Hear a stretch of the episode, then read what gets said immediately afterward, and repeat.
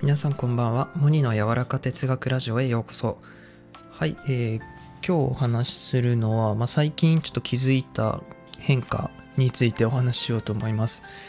えっ、と、最近ね、すごく、まあ、スタンド FM のことを意識してて、まあ、音声配信をなんかもっとさらにやりたいなっていう、いう風になんか変わってきていて、で、なんか、今日は何を収録しようかなってよく思うようになってるんですね。ってなると、やっぱり日常のさ、心が動いたことを、やっぱり目を向ける。うん、発信したいから、なんか心が動くことないかな、みたいな、そんな気持ちで生きるようになりました。うん。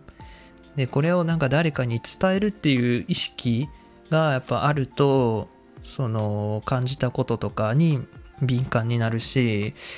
もう本当に自分のね、言葉にしたいとか言語化したいとかいうのがすごい加速してるなっていうのを、えー、最近思いました。で、すごくなんかあやりたいことだな、みたいな、やりたいことできてるなって、えー、思った変化です。すごく。で、なんかこれをやっぱずっと続けていきたいし、日々感じたこととか、ちょっと感動したこととかを言葉にしていくっていうのがさ、本当になんか楽しいし、なんかやってて自分らしくなっていくんですよ、もっと。うん。で、これをずっと続けて、この先どうなりたいかとかも、特に考えてなくて、でもやっぱり感動する言葉とか人をさ、そうやって言葉で、うん、なんだろう、振動させたりさ、物語を語る人っていう風になりたいんですよね。僕は言葉を扱う仕事をしていきたいなっていうのは思ってるんですけど、うん、だからといってこう、必要だと思われることをなんかやり続ける。例えば言葉の仕事だったら、やっぱりたくさんのそういう本を読まないといけないから、論理学とか、そういう、うんと、習字学とか学んだりして、ああいうプレゼントがの勉強とかしてみたいな、そこにずっとコミットするみたいな、まあそれも大事だと思うんですけど、でもなんか本当にもっと本質的なことをなんか思うと、自分らしくいられることを連続させていくことの方が正しい気がするんですよね、僕はね。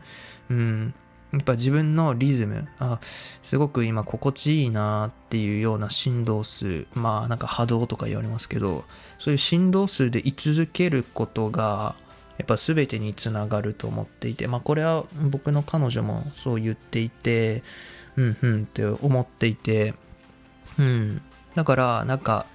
言葉をもっと磨いていきたいなと思って、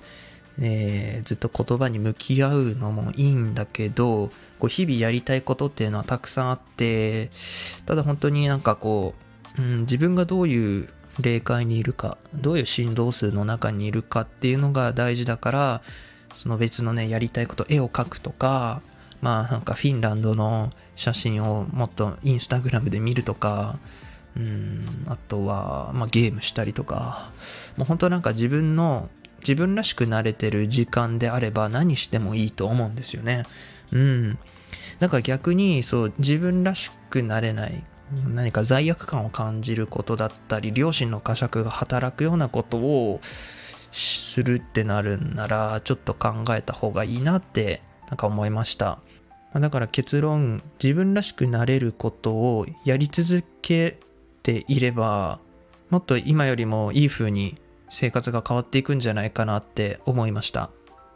まあだから言葉をもっと磨いていきたいとか勉強したいっていう気持ちはあっても、それがやっぱりやりたくない日もあって、そういう時は別の自分らしくなれることをやって、そのやめないことですね。その諦めてしまわないことが、諦めないことがやっぱり大事なので、別の自分らしくなれることで、えー、時を過ごしましょうって思います。はい。はい、ということで今日はこんな感じの収録をしてみました。お聴きいただきありがとうございます。それでは、いい夜を。